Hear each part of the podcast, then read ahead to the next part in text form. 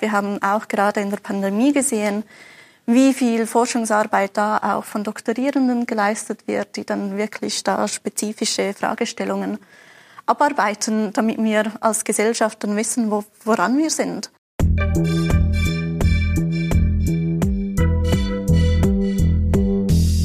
Willkommen bei Studio Libero, dem Podcast des Schweizer Monats, der Autorenzeitschrift für Politik, Wirtschaft und Kultur. Hanna Schoch ist Mitarbeiterin des Thinktanks REACH und Doktorandin an der Universität Zürich. Sie spricht über die zunehmende Akademisierung, den Nutzen von Doktoraten und die Hochschulen der Zukunft. Die Fragen stellt Lukas Leutzinger, stellvertretender Chefredakteur des Schweizer Monats. Die Produktion dieses Podcasts wurde unterstützt von PMG Investment Solutions und Reichmut Co. Privatbankiers. Doch jetzt direkt ins Gespräch. Hanna Schoch, du doktorierst in Amerikanistik an der Universität Zürich. Was bringt einen heutzutage dazu, ein Doktorat zu machen? Es gibt viele Gründe, warum man das macht, aber eines ist ganz sicher, ähm, dass man sich vertieft mit einer Forschungsfrage auseinandersetzt und die wirklich weiterverfolgt. Also ein mehrjähriges Projekt ähm, weiter vorantreibt in der Forschung. Die Idee eines Doktorats ist auch tatsächlich, dass man neues Wissen produziert mit einer eigenständigen Forschung. Und ich glaube, das ist für viele wirklich auch die intrinsische Motivation, dass man da halt wirklich zu einem Spezialgebiet, zu einer wichtigen Fragestellung ähm, weiterkommt und mhm. die Forschung weitertreibt. Also da ist viel Interesse dabei, viel intrinsische Motivation, aber auch sicher auch der Anspruch, ähm, tatsächlich den eigenen Forschungsbereich bei einem Thema weiterzubringen. Mhm. Was ist denn der Nutzen eines Doktorats äh, jetzt aus höherer Warte für die Wirtschaft, für die Gesellschaft? Wie gesagt, ist ähm, grundsätzlich gleiche Wert oder Ziel, wie auch die Forschung im, insgesamt halt wirklich das Wissen voranzubringen in einem spezifischen Bereich, wichtige Fragestellungen abzuarbeiten. Und da sind natürlich Doktorierende, da ist das Doktorat natürlich ganz ausschlaggebend, dass man ganz viele von diesen Fragen bearbeiten kann. Das ist für die Gesellschaft wichtig, das ist für die Hochschulen wichtig, das ist auch ähm, ja, für unsere Gemeinschaft bringt es uns weiter. Mhm. Und ich glaube, wir haben auch gerade in der Pandemie gesehen, wie viel Forschungsarbeit da auch von Doktorierenden geleistet wird, die dann wirklich da spezifische Fragestellungen abarbeiten, damit wir als Gesellschaft dann wissen, wo, woran wir sind. Mhm. Die Zahl der Doktorierenden hat ja ähm, stark zugenommen in der jüngeren Vergangenheit. Äh, was sind die Gründe dafür? Auch da sind die Gründe vielfältig. Ganz vieles ist sicher auch Hochschulpolitik, ähm, das dazu geführt hat, dass die Doktorate sind in dem Sinne attraktiver und mehr gefragt auch von der Gesellschaft, von den Hochschulen. Die Hochschulen sind insgesamt gewachsen ähm, mit der Lehre, mit der Zunahme an Studierenden, mhm. ähm, mit der Zunahme an Aufgaben, die Hochschulen haben, auch in, in der Selbstverwaltung. Und da spielen natürlich auch Doktorierende eine, eine zentrale Rolle, dass das ähm, am Laufen gehalten werden kann und dass natürlich, wie gesagt, ganz viele Forschungsprojekte auch angegangen werden können und abgearbeitet werden können. Das ist ähm, eine Beobachtung oder eine Entwicklung, die, wie du gesagt hast, jetzt seit, seit den 90er Jahren eigentlich so stattfindet. Und ich glaube, es zeigt aber wirklich auch, wie sich die Rolle ähm, des Doktorats oder die Funktion des Doktorats jetzt auch immer zunehmend wandelt hin zu einem, das halt auch wirklich auf ähm, der Erwerbung von Skills eigentlich basiert, die man da mitnimmt, auch für die Wirtschaft, für die Gesellschaft ähm, und dann nicht nur ein, einfach ein Karriereweg an der Uni ist. Mhm. Du bist Co-Autorin eines äh, neuen White Papers, das äh, sich um das Doktorat äh, dreht und ihr schreibt darin, der Doktortitel wird an Status verlieren, dafür zunehmend für eine Spezialisierung stehen. Das heißt, der Doktortitel wird eigentlich entwertet.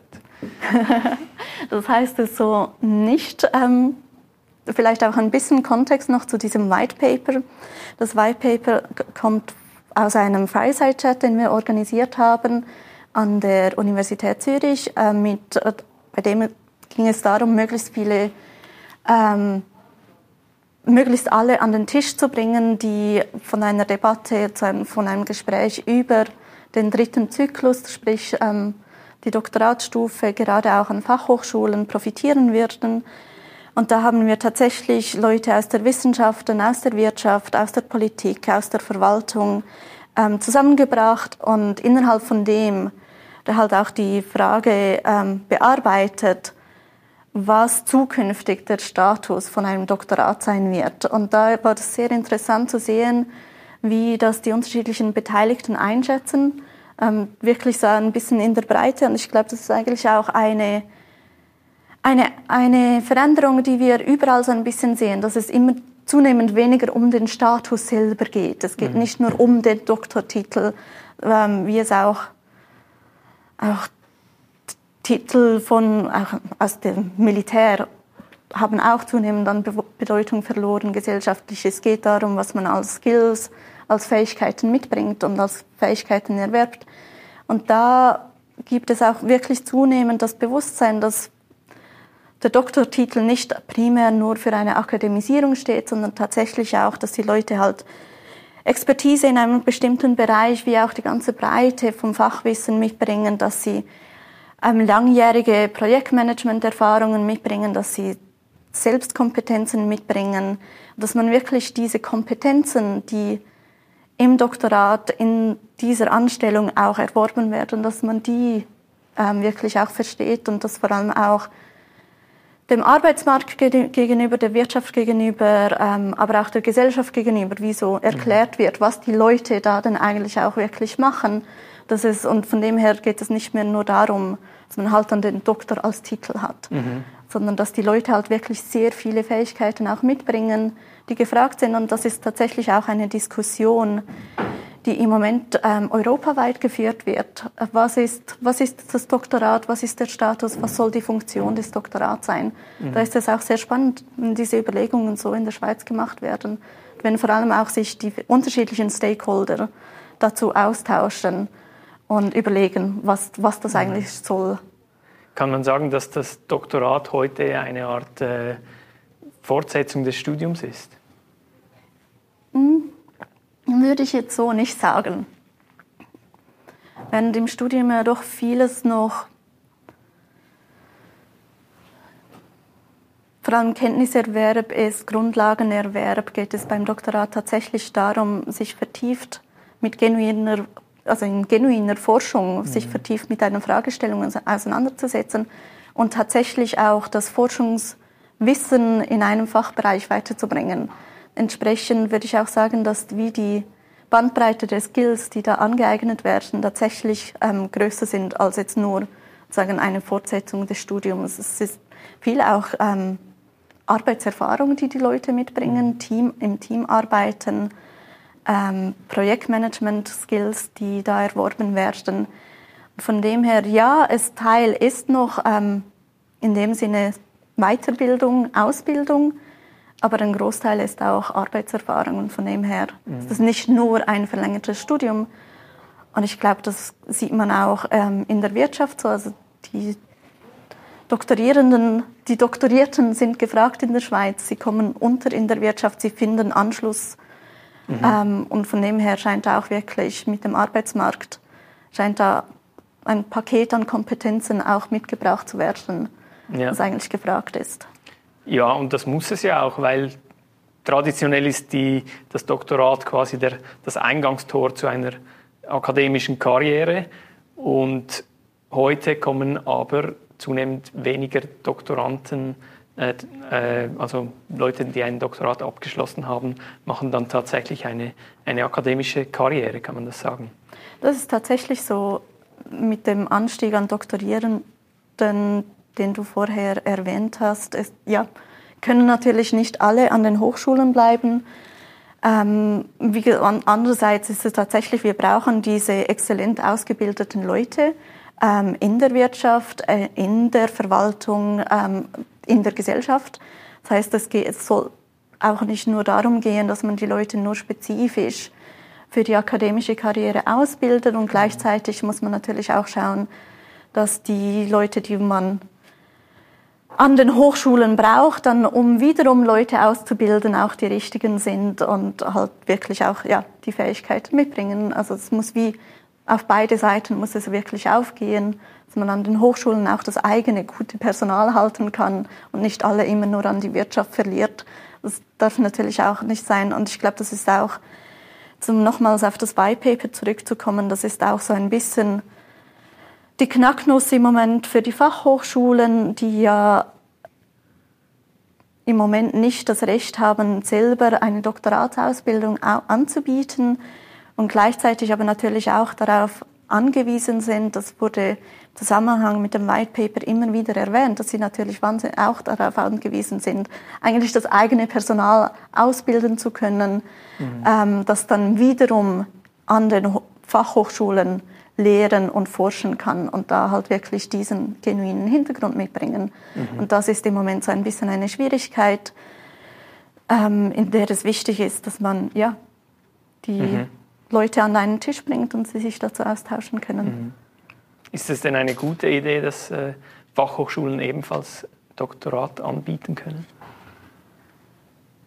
Ich glaube nicht, dass das an uns ist, ähm, von mir oder von REACH zu bewerten, ob das eine gute Idee mhm. ist oder nicht, sondern wie gesagt, uns geht es darum, ähm, die Leute an einen Tisch zu bringen und dann auch ausloten zu können, was sind die Knackpunkte, was sind die, die Bedürfnisse, dass die unterschiedlichen Stakeholder miteinander sprechen können.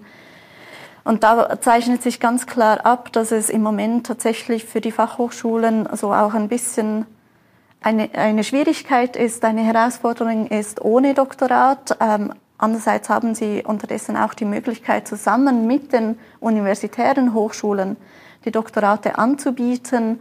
Und da geht es jetzt vor allem auch darum, dass man das auf einer Augenhöhe machen kann, indem auch die, der, die Praxisausrichtung mhm. der Fachhochschulen genug mit einfließen kann und Anerkennung findet, weil das doch eine Stärke auch, würde ich sagen, schweizerischen Hochschullandschaft ist, dass man wirklich beide Profile bei den Hochschulen hat. Die Fachhochschulen mit der Praxisausrichtung, auch in der Forschung, angewandte Forschung und die universitären Hochschulen wirklich auch mit dem Fokus auf Grundlagenforschung. Mhm. Jetzt ist ja auch neben den, äh, der Zahl der Doktorierenden auch die, die Zahl der, der Studierenden ist, äh, ist gestiegen. Ähm, man spricht von einer, von einer Akademisierung. Ähm, würdest du sagen, das entspricht einem Bedürfnis auch der Wirtschaft? Ich glaube, das kann nachher die Wirtschaft ähm, besser beantworten als Frage, aber ich denke schon auch, ähm, dass man, also auf der einen Seite spricht man immer so abfällig von der Akademisierung und sieht das kritisch und auf der anderen Seite hat man die ganze Zeit die Rufe ähm, nach den Experten, Expertinnen und nach den Fachkräften, die das ganze spezialisierte Wissen auch mitbringt. Und ich glaube, da muss man schon sehen, dass das auch zwei Seiten von einer Medaille ist. Mhm. Und dass natürlich mehr Fach, mehr Hochschul, an den Hochschulen, universitären und Fachhochschulen ausgebildete Fachkräfte auch eine höhere Akademisierung bedeutet.